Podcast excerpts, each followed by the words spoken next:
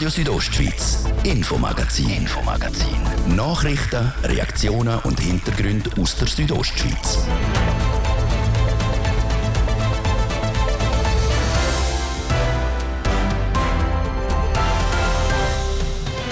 Das Infomagazin am Mittwochabend unter anderem mit News aus dem Bündner Gericht. Der Richter, der diese Woche wegen Vergewaltigungsvorwürfen in den Medien war, ist zurückgetreten. Und dann schauen wir in die Rechnungsbücher vom Weltwirtschaftsforum in Davos. Das WIF, das im letzten Mai stattgefunden hat, war nämlich deutlich weniger teuer als noch das im Winter. Was die Gründe dafür sind, wir haben es nachgefragt. Schön sind ihr mit uns im Infomagazin heute Abend. Adrian Kretli am Mikrofon. Die Woche hat die Bündner Justiz einmal mehr für Aufsehen gesorgt. Gegen einen Richter vom Bündner Kantons- oder Verwaltungsgericht stehen happige Vorwürfe im Raum. Gegen ihn ist eine Strafuntersuchung eingeleitet worden, weil er vor einem Jahr eine Praktikantin in seinem Büro vergewaltigt haben soll. Seit wenigen Minuten ist klar, der Druck von allen Seiten war offenbar zu gross. Gewesen. Heute hat der, er der Grossrätlichen Kommission für Justiz und Sicherheit seinen Rücktritt bekannt gegeben. Er mache diesen Schritt nach intensiven Überlegungen und nach Rücksprache mit seinem engsten Umfeld. Er erachte den Rücktritt als notwendig, um seine Familie, die Institutionen, aber auch sich selber zu schützen. Denn nur so sei eine neutrale und unabhängige Aufarbeitung der Vorwürfe gegen ihn möglich. Aktuell ist es ein laufendes Verfahren erfahren.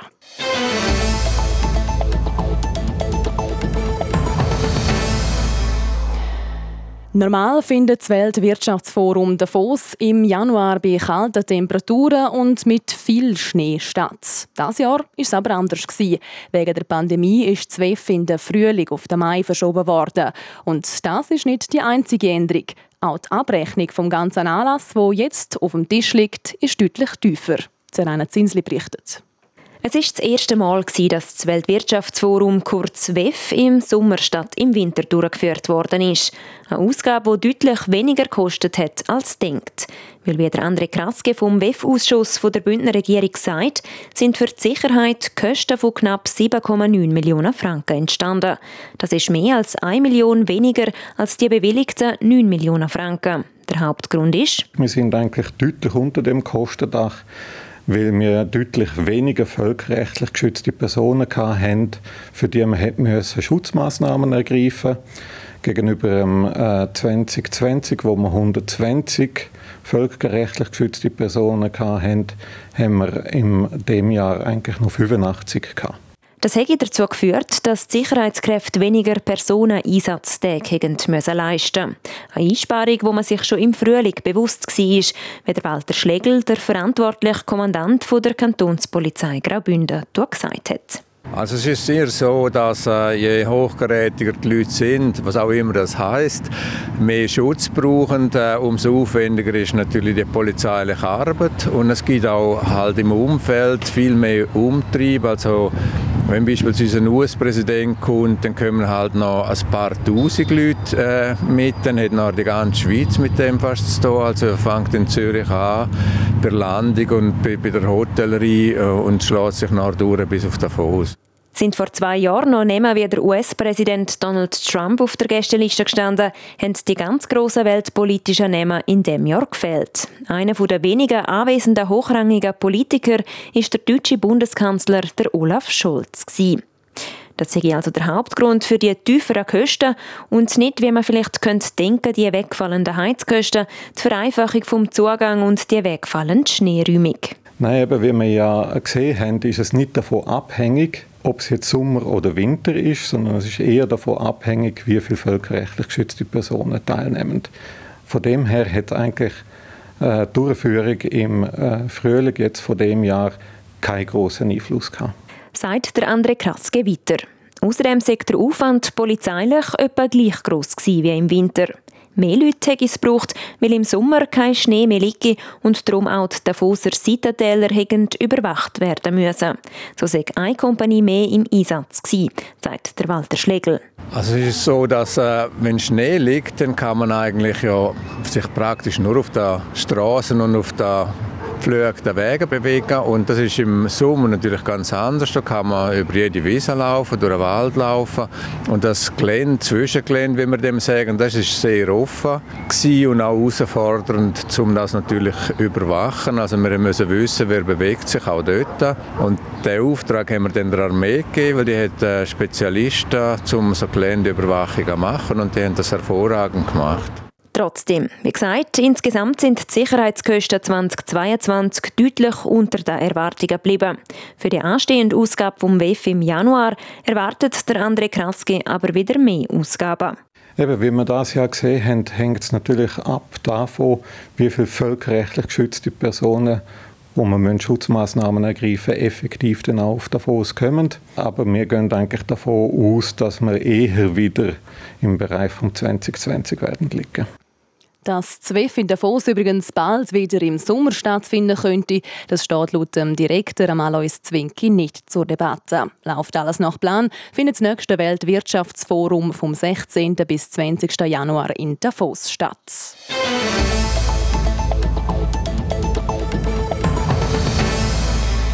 Nach knapp 20 Jahren ist Schluss. Kathrin Reber gibt die Geschäftsführung der Frauenzentrale Graubünden ab. Die Frauenzentrale setzt sich in erster Linie für die Rechte der Frauen und für die Gleichstellung ein. Neu übernimmt die Koordination von all dem also die Esther Hug. Anfangs Monat hat sie die Nachfolge von der Katrin Reber übernommen. Wie die neue Geschäftsführerin die Frauenzentrale will weiterentwickeln und ob die bisherige Chefin einfach so loslassen kann, es berichtet der Thies Fritschi. Im 2017 ist sie in Vorstand gewählt worden und ab dem 20. ist sie Co-Geschäftsführerin Seit dem 1. Dezember von dem Jahr ist Esther Hug die neue Geschäftsführerin. Und auch wenn sie alle Abläufe kennt, der Posten sei alles andere als Pipifax für sie unser Geschäftsfeld, das ist jeden Tag anders. Also das ist nie gleich. Man weiß ja nie, was kommt. Man die Tagesaktualitäten auch Zeitung, Medien, was die so bringen. Man wird immer wieder angefragt. Es gibt neue Sachen, die auf einem zukommen, wenn man dann dort zuständig ist oder so. Also das ist keineswegs Malen nach Zahlen, sondern das ist eine sehr abwechslungsreiche ähm, Aufgabe und auch was auch spannend macht das Ganze. Das grosse Ziel ist, ihren gemeinnützigen Verein besser zu positionieren, sagt Esther Hug. Das mit altbekannten, aber auch mit neuen Themen.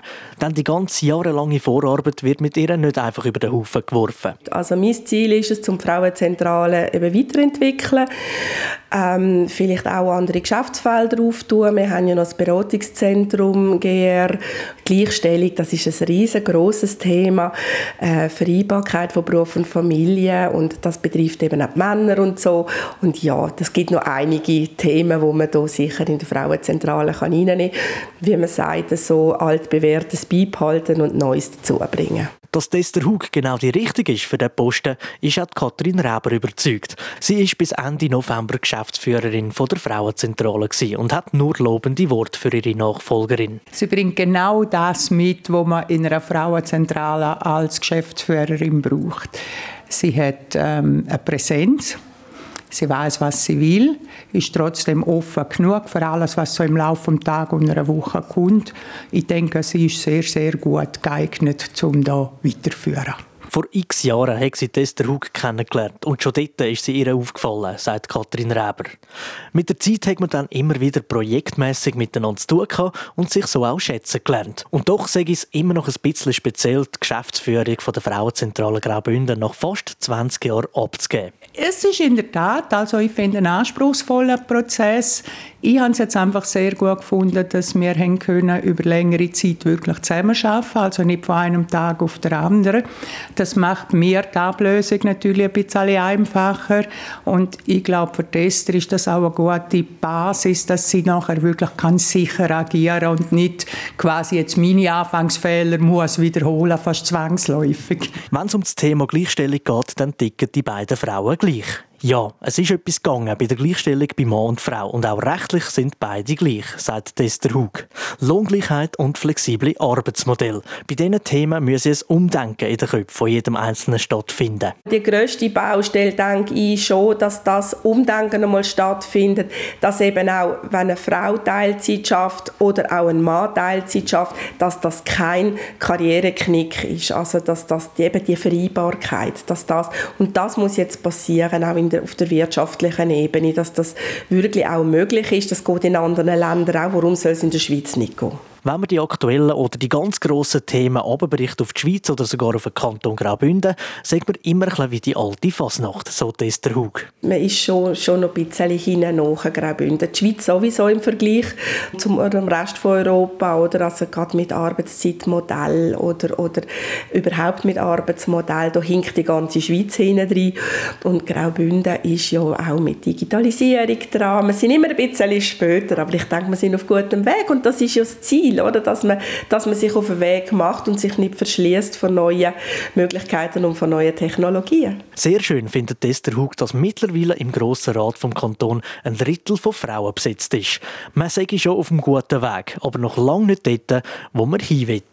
Der Thies Fritschi über den Wechsel an der Spitze der Frauenzentrale Graubünden. Die bisherige Geschäftsführerin Katrin Reber die bleibt noch bis im April Präsidentin der Organisation. Ab dann liegt die Führung also in neuen Händen.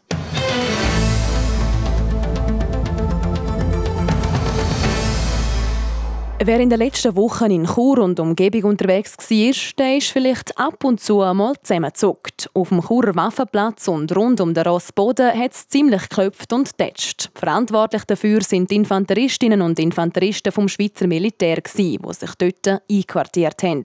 Was sie genau gemacht haben und warum es doch deutlich mehr geklopft hat als normal, die Anatina Schlegel ist auf dem Waffenplatz vorbeigegangen.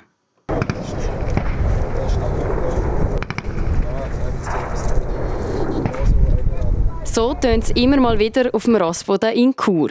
In den letzten zwei Wochen hat es aber mehr geknallt als auch schon. Und das hat einen Grund.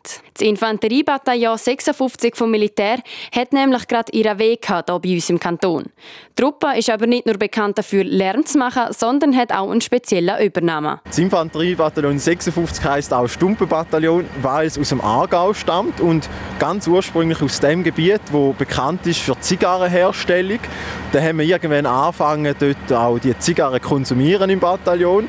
Und dann ist das zum Symbol geworden und jetzt sind wir das legendäre Stumpenbataillon. Das erzählt uns der Dario Muffler, der zuständige Presse- und Informationsoffizier. Das Stumpenbataillon ist aber momentan nicht am Stumpen rauchen und auch nicht nur mit ihren Sturmgewehr oder munitionierten Truppenfahrzeugen umschiessen, sondern hat noch andere Aufgaben im Kanton Graubünden. Sie helfen nämlich momentan mit, dass die beiden Weltcups vom Wochenende im Kanton können stattfinden Die einen sind in St. Moritz auf der Piste am Aufbauen der Gerüste und die anderen haben vor allem Davos Gerüste aufbauen, Tribünen aufbauen und die machen das jetzt auch noch ein bisschen länger. Sie bauen die Gerüste nämlich auch wieder ab, denn wenn der Skiweltcup von St. Moritz und der Langlaufweltcup von Davos wieder vorbei sind. Neben dieser Aufgabe werden aber vor allem für den Ernstfall trainiert, sagt Dario Muffler. Wir arbeiten hier mit scharfen Waffen und da muss man geübt sein, da muss man trainieren. Normalerweise, wir sind alle Bürgerinnen und Bürger und machen da nur drei Wochen im Jahr. Und dann muss man diese drei Wochen intensiv nutzen, um da die Handhabung zu machen und um auch als Team funktionieren. Weil am Schluss muss bei uns jeder seine Rolle spielen, die am besten ist für das Team. Und da muss man auch zueinander finden zuerst und miteinander reden und da miteinander durchmachen. Damit die Truppe ungestört üben kann, ist während dieser Zeit das Rossboden-Areal geschlossen. Einerseits zum Schutz der Bevölkerung, aber auch zur Sicherheit der Soldatinnen und Soldaten. Das Infanteriebataillon 56 oder eben das Stumpen-Bataillon ist noch bis Ende Woche auf dem Churer Rossboden. Dann geht es für die meisten von ihnen wieder heimwärts. Und auch in Chur und Umgebung kehrt wahrscheinlich wieder ein bisschen mehr Ruhe ein. Damit schließen wir den ersten Teil vom heutigen Infomagazin ab und machen einen kurzen Unterbruch für die Werbung. Weihnachten, wie du es dir wünschst. Täglich bis zu 71% sparen. Am 15. Dezember gibt es Prosecco Superiore für 4,99 Franken. Lidl lohnt sich. Mittwoch, der 14. Dezember. Es ist jetzt gerade halb sechs. Das Wetter präsentiert von disco-fox.ch. Die Tanzschule in Chur für Partyspaß. Jetzt mit neuen Kurs, damit du auf jedem Fest daheim bist. Auf disco-fox.ch. Wetterabend heute bewölkt und vor allem im Norden zeitweise auch nass. Schneien tut es aber rund 1500 Meter. Die Temperaturen in der Nacht die sinken im Churer Rheintal auf minus 1 und im Oberengadin auf minus 10 Grad. Der Donnerstagmorgen ist dann ebenfalls meistens bewölkt. Es gibt dann aber durchaus auch mal die ein oder andere sonnige Phasen. Im Laufe des Nachmittags oder gegen Abend kommt es dann vor allem in Süd- und Mittelbünden stellenweise wieder regnen oder schneien. Dazu steigt das Quecksilber im ganzen Land morgen auf maximal 4 Grad. Das Klosters gibt es 3, das Bergün 2 und das Zernetz 1 Grad. Verkehr. A13 Chur Zürich, da haben wir Stau oder stockenden Verkehr zwischen Bad Ragaz und der Verzweigung Sarganserland, das nach einem Unfall.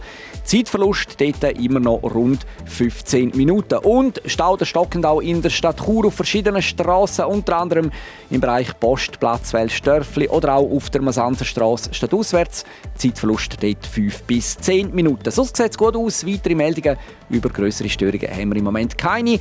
Zur Erinnerung noch, stellenweise schneebedeckt. Aktuell sind der Bernina der Flüela und der Lukmanier Bass. Alle anderen Bass bei uns, die noch keine Wintersperre haben, die sind offen und normal befahrbar. Verkehr. Und weiter geht's mit den neuesten Geschichten aus der Region. Ich gebe zurück zur Adrienne Kretli. Radio Südostschweiz, Infomagazin, Infomagazin. Nachrichten, Reaktionen und Hintergründe aus der Südostschweiz.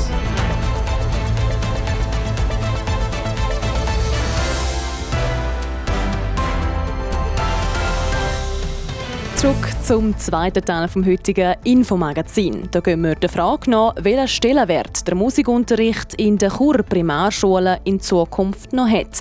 Wir berichten über ein neues Kinderbuch von einer Maturantin und wir thematisieren das neue Frauenteam vom HC Davos. Das hat schon jetzt grosse Ambitionen. Wir wünschen einen guten Mittwochabend auf Radio Südostschweiz.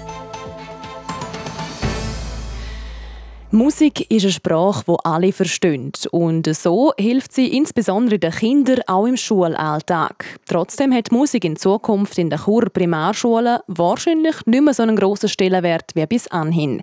Der musikalische Grundschulunterricht soll in den nächsten Jahren reduziert werden. Was die Gedanken dahinter sind und wie das umgesetzt wird, es berichtet Anatina Schlegel. Tanzen, Singen und Musizieren. All das machen Churer Erstklässlerinnen und Erstklässler momentan noch im musikalischen Grundschulunterricht. Wie lange der Unterricht, der aktuell vor Singschule Chur geleitet wird, aber noch geben wird, ist noch nicht klar.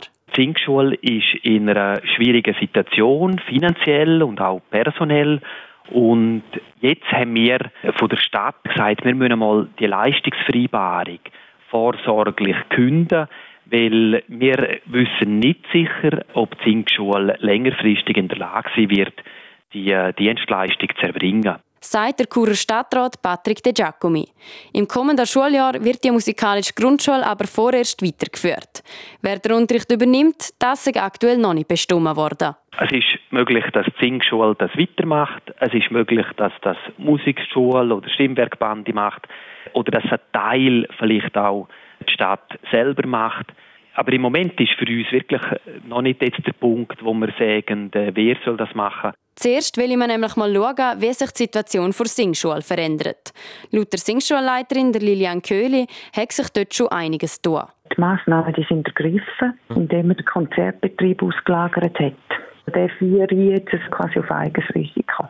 So wie normale Kulturbetriebe auch, wo einfach, wenn sie ihre Produktionen planen, zuerst den ganzen Fundraising-Prozess machen und dann fängt man an. Heißt, Konzerte sollen mit gesammeltem Geld finanziert und nicht mehr zusammen mit dem Schulunterricht organisiert werden. Durch das sind auch Stellenprozent abgebaut worden, sagt Lilian Köhli. Auch wenn sich auf Seite der Singschule Chur also etwas tut, werfen wir noch einen Blick auf die Alternativen. Die Musikschule Chur käme für die musikalische Grundschule nämlich auch in Frage. Sicher bereit, um das weiterzuführen, weil für uns ist das natürlich sehr, sehr wichtig, dass die musikalische Grundschule weiter darf und kann geführt werden. Einerseits, das ist sicher eine sehr wertvolle Ergänzung zum Unterricht, den sie in der Schule haben. Weiter ein wichtiger Punkt, finde ich, ist, dass die Grundschule ein wichtiges Bindeglied zu einer Musikschule, oder früher zu einer Singschule ist. Sagt der Urban Derungs, der Leiter der Musikschule Chur. Und auch der Gründer und Chorleiter der Stimmwerkbande, der Christian Klucker, zeigt Interesse an so einer Zusammenarbeit. Für ihn ist Musik in der Grundschule nämlich unverzichtbar. Ja, ich hoffe einfach im Sinn von Sache, dass man entsprechend mit den Leuten am Tisch sitzen kann und nach guten Lösungen suchen kann für Kind, für die Schule, für die Zukunft, für die ja, kulturell, künstlerisch, sängerisch Zukunft von Graubünden. Für das kommende Jahr ist die musikalische Zukunft mal gesichert. Die Frage ist nur noch, wer das schlussendlich übernimmt. Wie es ab dem Schuljahr 2024-2025 mit der musikalischen Grundschule weitergeht, das bespricht der Churer Gemeinderat voraussichtlich im nächsten Juni.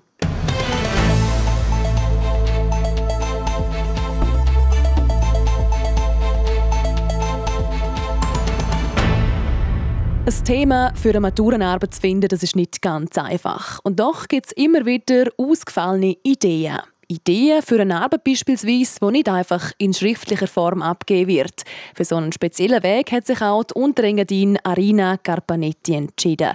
Sie hat ein Kinderbuch als Maturenarbeit abgegeben. Der Patrick Ulber berichtet mit 18 schon ein eigenes Buch herausgegeben. Etwas, das den wenigsten von uns gelingt, geschafft hat das aber Darina Carpanetti.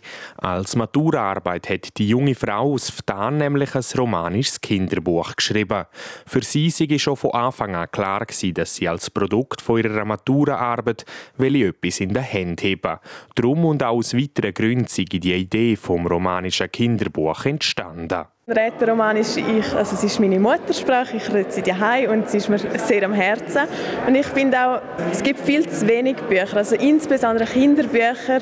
Von Romanisch gibt es zu wenig und ich einfach wieder so, ja, einfach Paletten von der romanischen Lektüre erweitern mit meinem Buch und einfach auch wieder die Möglichkeit geben, auch auf Romanisch Geschichten vorzulesen. Im Fall von der Arina Carpanetti, Geschichte aus dem Buch La Natura e Surprises, Übersetzt heißt das die Natur und ihre Überraschungen. Dass es im Buch um die Natur ginge, käme nicht von ungefähr. Die Natur liegt mir am Herzen und ich will auch, dass es den Kind am Herzen liegt, weil wir haben eine wunderschöne Natur. Und in dieser wunderschönen Natur treffe ich Taita auf der auswärtigen Tim, wo noch niemand kennt. Und sie treffen sich im Wald, das nur aus Zufall. Und so entscheiden sie sich eigentlich, auf ein Abenteuer zu gehen miteinander und dort entdecken sie viele wunderbare Sachen. Auf diesen ganz vielen Abenteuern sollen die Kinder so erfahren, dass die Natur aus viel mehr als nur ein paar Bäume und Tiere besteche. Doch wie kommt das romanische Kinderbuch überhaupt an? Da hat Darina Carpanetti mehr Angst vor den Reaktionen der Kinder als von den Eltern. Um aber gerade einmal ein ehrliches Feedback zu kriegen, hat sie das Buch zum ersten Mal vor Kindergärtnerinnen und Kindergärtner präsentiert. Ich war viel aufgeregter beim Kindergarten als nachher vor ja, so Eltern, Verwandten und so, weil die die geben schon Kommentare, aber Kinder sagen, das ist doch langweilig oder so. Und das ist wirklich mega schön gewesen. und ich bin jetzt mega stolz und froh, einfach das eigene Produkt in der Hand zu haben. Ob es noch weitere Kinderbücher von der Arina Carpanetti gibt, wissen sie noch nicht. Auf den Geschmack sind sie aber definitiv gekommen. Der Beitrag von Patrick Ulber über die Maturenarbeit von der Arina Carpanetti. Sie hat ein romanisches Kinderbuch geschrieben.